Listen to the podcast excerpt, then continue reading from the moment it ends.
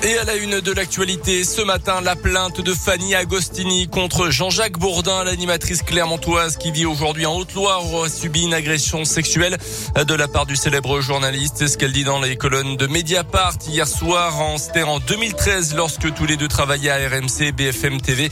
La scène se serait produite selon elle en Corse en marge d'un concours de pétanque. Il aurait essayé de l'embrasser à plusieurs reprises. Il aurait également envoyé de nombreux messages à connotation sexuelle. Euh, Jean-Jacques Bourdin qui avait été écarté un temps de l'antenne ni les faits. Une enquête de police a été ouverte. Une enquête interne a également été lancée. Un Polonais de 51 ans condamné dans le Puy-de-Dôme à deux ans de prison ferme par le tribunal de Clermont. Les douanes avaient retrouvé 12 kilos de résine et d'herbe de cannabis dans son fourgon début décembre à Hauteza sur la 75. Son véhicule revenait d'Espagne. La drogue avait été retrouvée au milieu de meubles et d'appareils électroménagers. Dans le reste de l'actu également, cette enquête pour délit d'initié ouverte à l'encontre de l'ancien patron d'Orpea, le leader européen des maisons de retraite suspecté ces dernières semaines de mauvais traitements sur ses résidents dans le but de faire du profit. Yves Leman avait revendu au mois de juillet dernier des actions pour près de 600 000 euros après avoir été informé de la parution à venir du livre de Victor Castanet, Les Fossoyeurs, mettant justement directement en cause le groupe Orpea.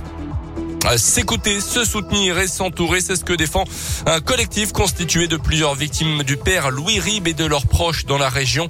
Prêtre et artiste peintre décédé en 1994, il est accusé d'avoir commis des actes pédocriminels sur des mineurs dans les années 70 à 90.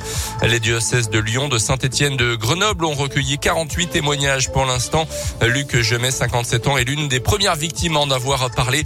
Aujourd'hui, ses filles relaient son combat. Sophia Gemet, membre du collectif euh, s'est rendu compte de l'ampleur du phénomène, notamment lors de la première réunion publique qui s'est tenue mi-janvier. Ça a été euh, un coup de passion en fait d'entendre autant de témoignages de personnes qui n'avaient jamais parlé. On s'est dit, euh, il faut s'organiser. On ne savait pas ce qu'on voulait, quelle allait être la suite. On a tous les jours en fait euh, des personnes qui, euh, victimes ou pas, qui nous disent qu'ils veulent faire partie du collectif. La prochaine étape serait justement de se rencontrer sans l'organisation du diocèse, continuer à aider à ce que la parole se libère, parce qu'en fait, il y a des personnes qui commencent tout juste à parler, qu'elles soient pas seules, qu'elles soient écoutées par des personnes qui ont vécu la même chose qu'elles. Il n'y a que les personnes qui ont été victimes qui peuvent se comprendre entre elles. On ressent vraiment que c'est dans cette direction qu'il faut aller pour le moment. Le collectif reste par ailleurs mobilisé pour s'assurer que les tableaux et autres vitraux du prêtre Louis Rib soient bien décrochés des églises dans la région.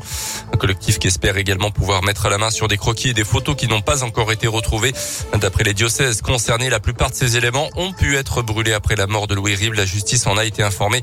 Plus d'informations sur radioscoop.com et l'application Radioscoop. Les Jeux Olympiques d'hiver de Pékin qui continuent aujourd'hui avec une nouvelle chance de médaille ce matin pour les Bleus en biathlon. Le relais masculin a commencé il y a une demi-heure maintenant. Les Français qui en sont toujours à 11 médailles au total, dont 3 en or.